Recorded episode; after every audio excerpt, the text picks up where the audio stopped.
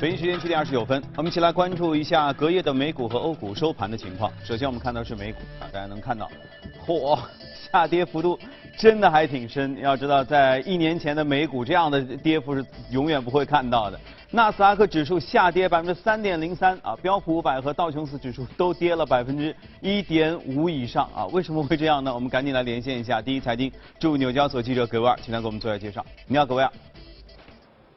早上，主持人，隔夜科技板块再遭血洗，标普五百科技板块的跌幅达到百分之三点八，拖累美股三大股指再度大幅的承压。个股方面，《华尔街日报》的报道称，苹果大幅削减了今年九月刚刚发布的三款 iPhone。iPhone 10R、10s 和 10s Max 的订单。据称呢，苹果原计划在今年九月一直到明年二月期间生产七千万台的 iPhone 10R 手机，而现在呢，将产量至少削减了三分之一。这一消息令到苹果的股价隔夜可谓是低开低走，盘中的跌幅超过百分之三点八，距五十二周高位已经跌幅超过百分之二十，也就是说，再度的滑入了熊市区间。另一方面，继上个礼拜，《纽约时报》报道指称，脸书在二零一六年总统大选期间试图隐瞒其平台遭外部势力利用。来扰乱美国总统大选仪式之后呢，《华尔街日报》的报道又称，脸书的 CEO 扎克伯格其实在今年早些时候召集了公司五十位高管，面对脸书可能面临的来自国会投资者和用户的日益增长的压力呢，扎克伯格称，脸书目前已经是处于一个暂时状态，并将会采取更为激进的管理模式。那么这样的一篇报道呢，也令到。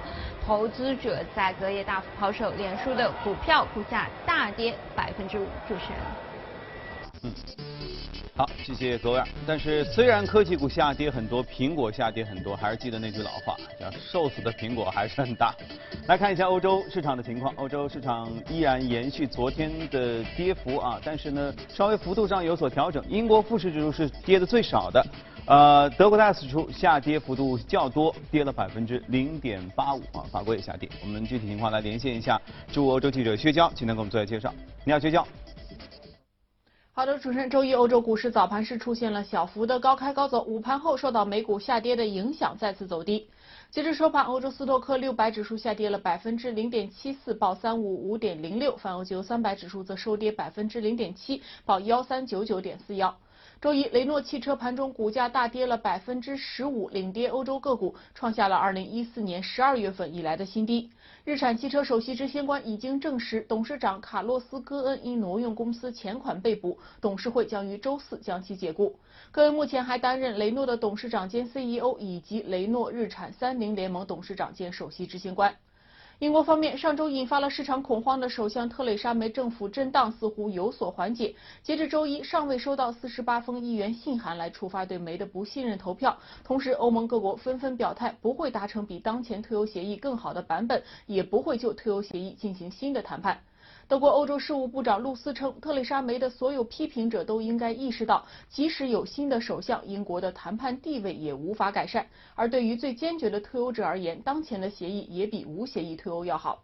英国一份最新的民调显示，百分之四十七的英国选民支持梅继续执政，百分之三十一认为他应当辞职。此外，只有百分之二十六的受访者认为英国大选应该立即举行。主持人，好，谢谢徐教。欧洲下跌，美国也下跌，而且幅度其实都还是挺多的啊！是什么样的事情扰动？你翻翻国际新闻，好像也没有什么特别大的事情。难道大家都在恐慌关于美联储未来十二月加息和明年加息的节奏吗？今天我们嘉宾一起来聊一聊。好，今天来到节目中的是许哥，你好，许哥。先生你好。昨天其实，在和嘉宾在说到美股。股债双杀的时候，就说到，他说其实美股下跌不要担心，因为资金有可能就会慢慢从美股出来，因为债市也下跌嘛。从整个的美股出来之后，也许反而对亚太市场、搞新兴市场、A 股市场反而会迎来一些消息哈。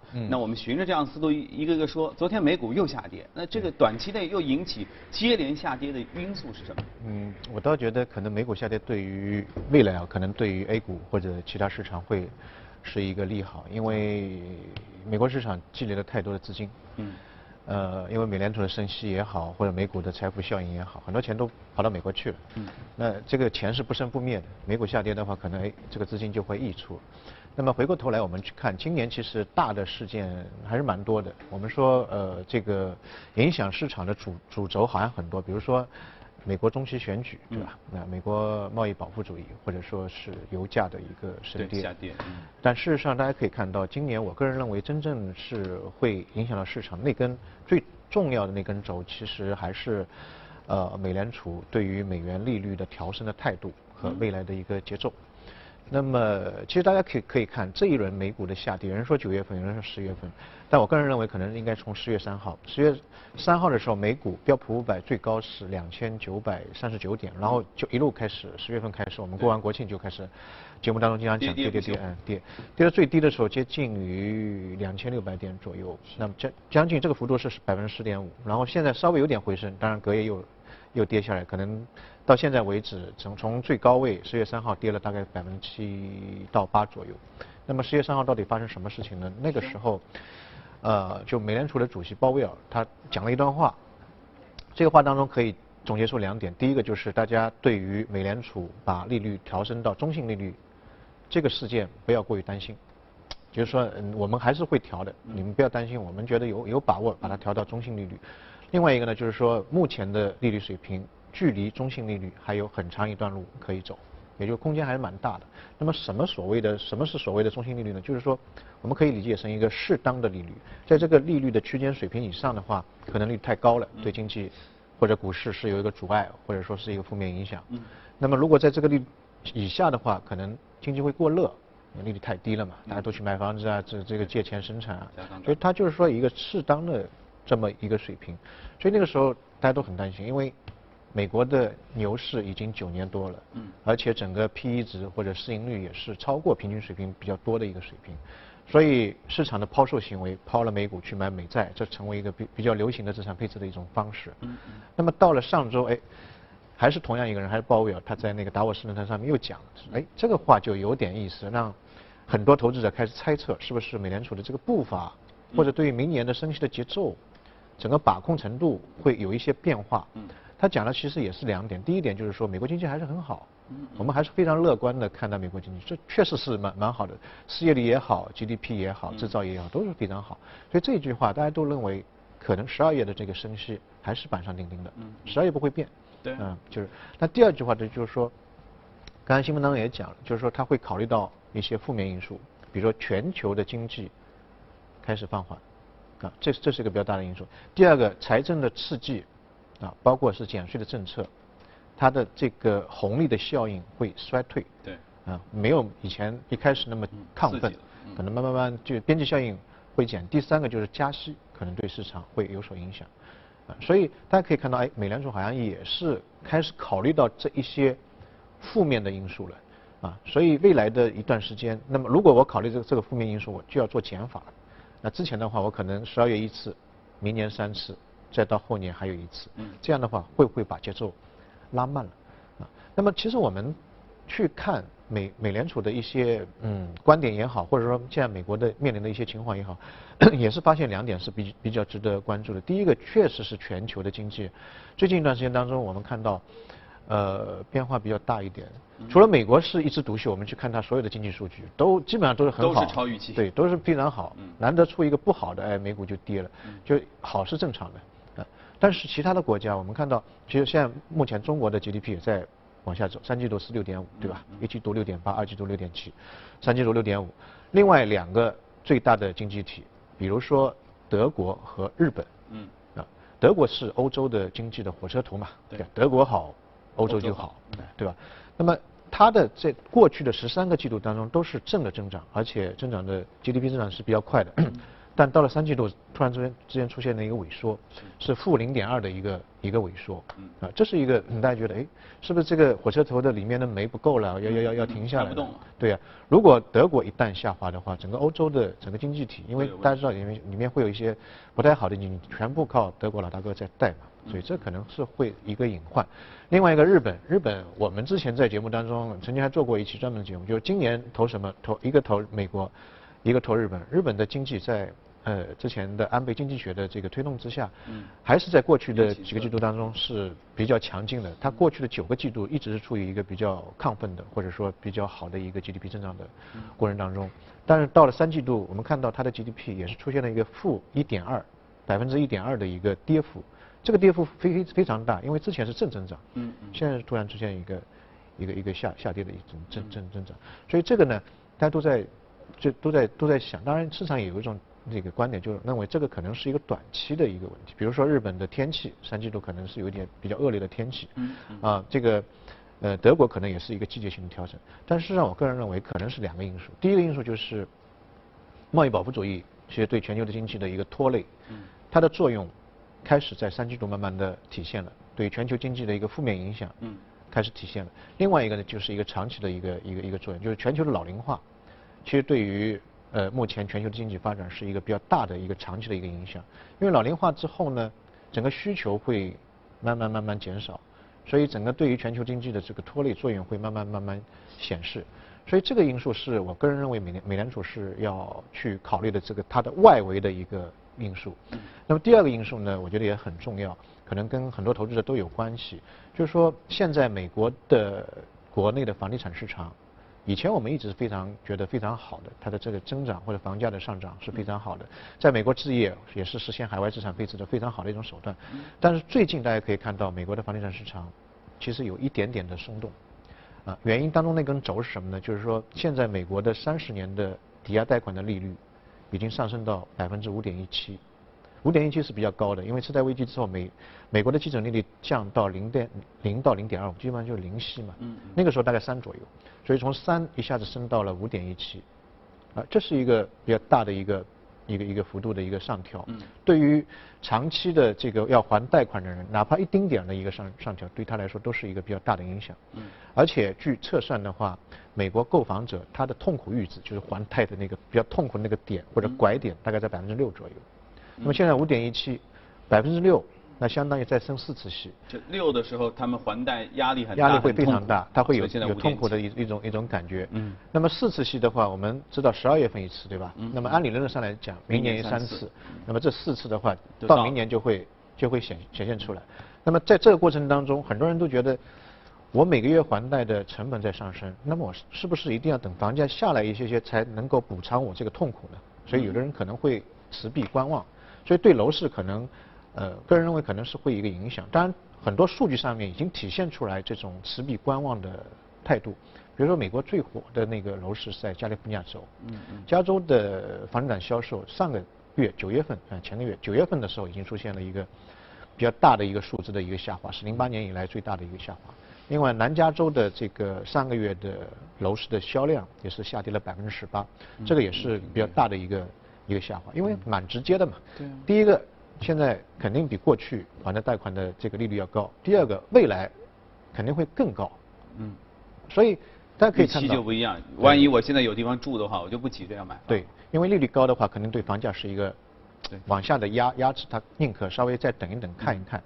因为现在美国房子其实我个人认为也不是特别便宜，次贷危机之之之前的最高点跟现在比起来，比现在还要低。现在大概比次贷危机最高点大概高了百分之十一点五，比次贷危机最低点就跌下来最低点高了百分之二十七，啊，特别是公寓的话，可能高的还更多一点点。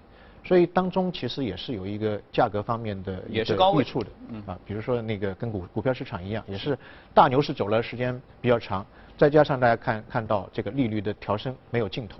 所以有一点担心，所以这个我们可以总结成为一个内忧外患啊，外围的经济大家都在放缓，那么内部的楼市如果说再继续加码加快升息的话，会不会面临零八年的次贷危机同样的情况呢？嗯，当时也是因为利率不断的上调，结果楼市就崩崩塌了。所以这个这个问题呢，现在我个人认为未来的美联储呢。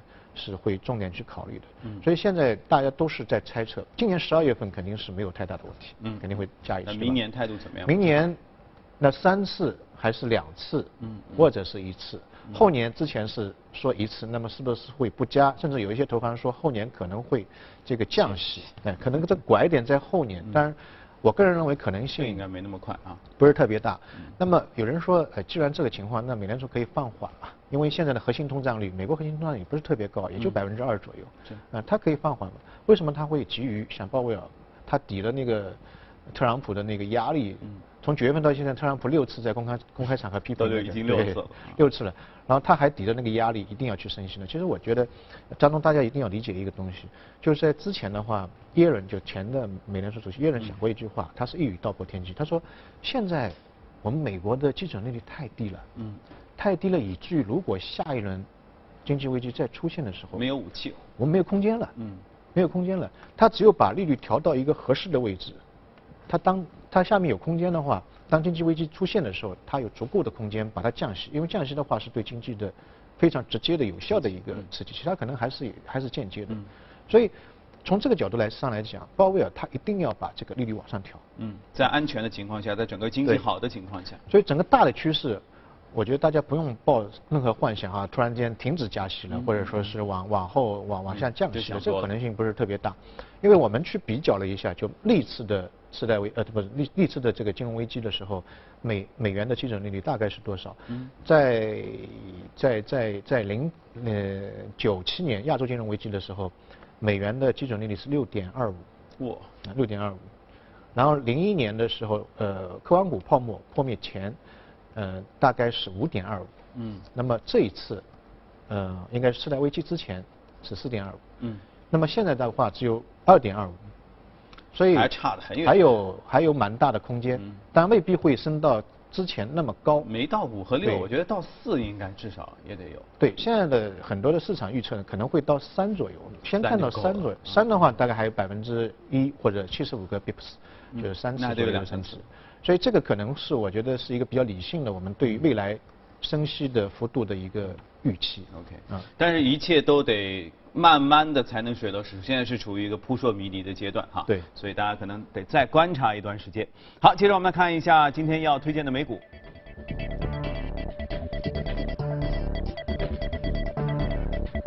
今天要介绍的达美航空啊，最近还是有新闻的，其实是是上个周末吗？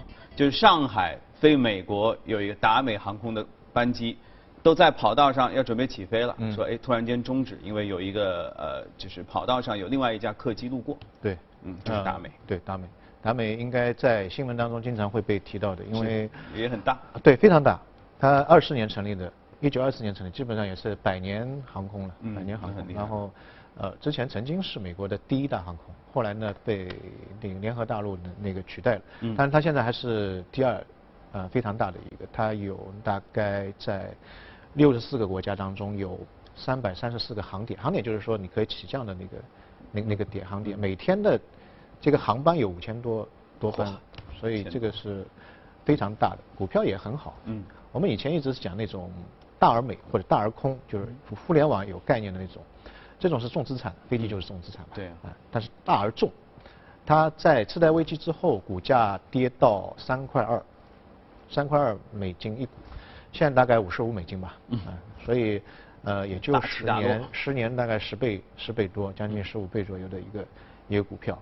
啊，因为我个人认为现在的美股当中也是呃那些涨得好都像头部，嗯，那些垄断的那些那些公司在在靠拢，无论是谷歌还是那个 Facebook 等等互联网企业还是那个重资产的企业，都是往那个那个角角度靠拢。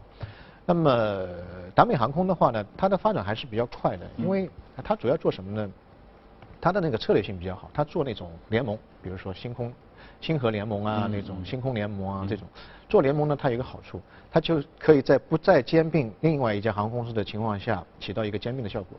比如说航班，你这个航班上座率同一个时点啊，百分之二十，我百分之三十。嗯，那首先并了吧，并了之后一家不要开了，对，然后这个就形成很大的一个利润空间嘛，嗯，你这个燃油费啊等等啊，能源费用啊都会节省很多，这一块它一年大概可以就做出一百二十亿美金的一个比较大的贡献。第二个呢，它在一些弱势的这些航空区域，呃地区，它就是做一些收购，比如说呃把巴西的戈尔航空啊。花了大概一点五亿收购了百分之四，东方航空它也有股份，大概当时四四呃三呃四点五亿吧，收购了三点五五亿的百分之三点五五亿的一个一个股份，这样它在一些航线上面，它不用去去拓展当地的一个市场，就马上可以全全球的进行通过入股的方式。对铺开铺开，所以它的那个最近几年当中发展是比较好的。尽管有的时候我们看到股指有所波动，但它基本上每一年都是呃在最近十年当中都是出现一个一个上涨，嗯，因为本身比较大，然后又有一定垄断的一个一个一个空间。嗯，那么我们讲航空呢，主要想讲什么呢？大家去可以看到最近的一段时间当中，油价跌得太厉害了。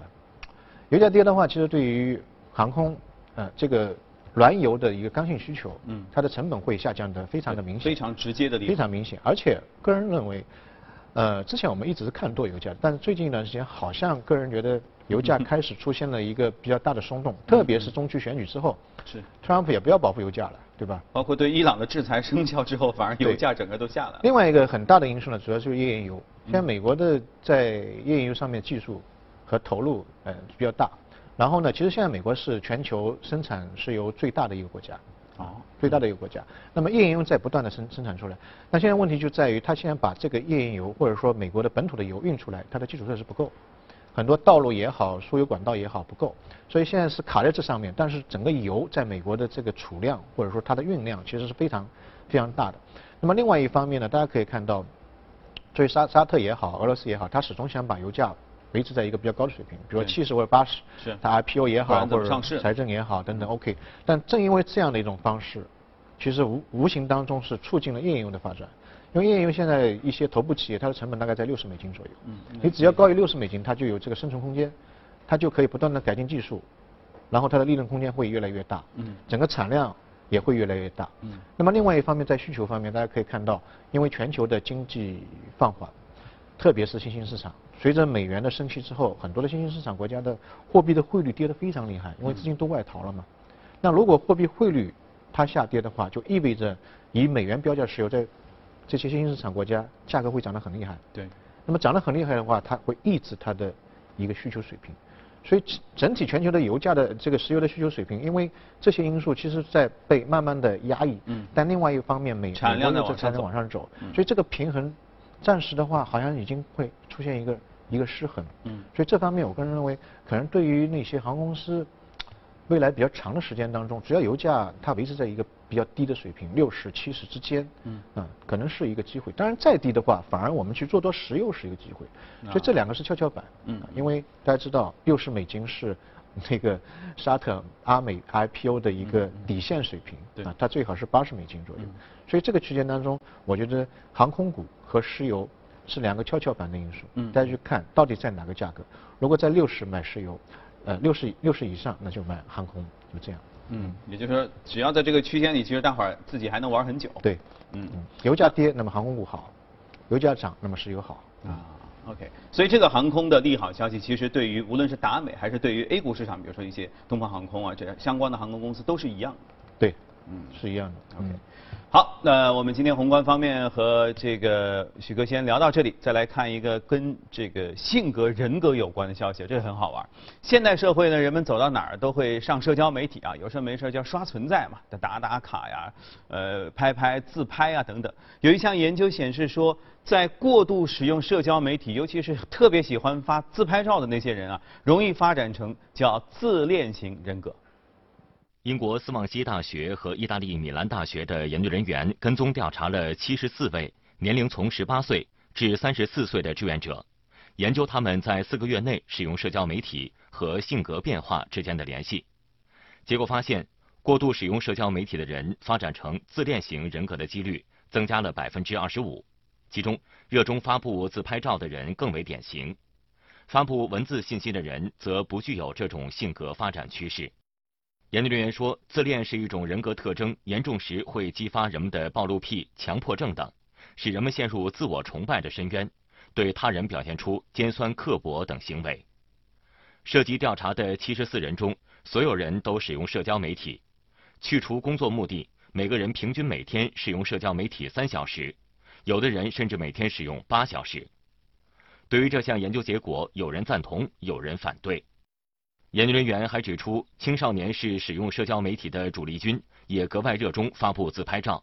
因此，专家也建议家长对孩子进行监管，限定他们每天使用社交媒体的时间。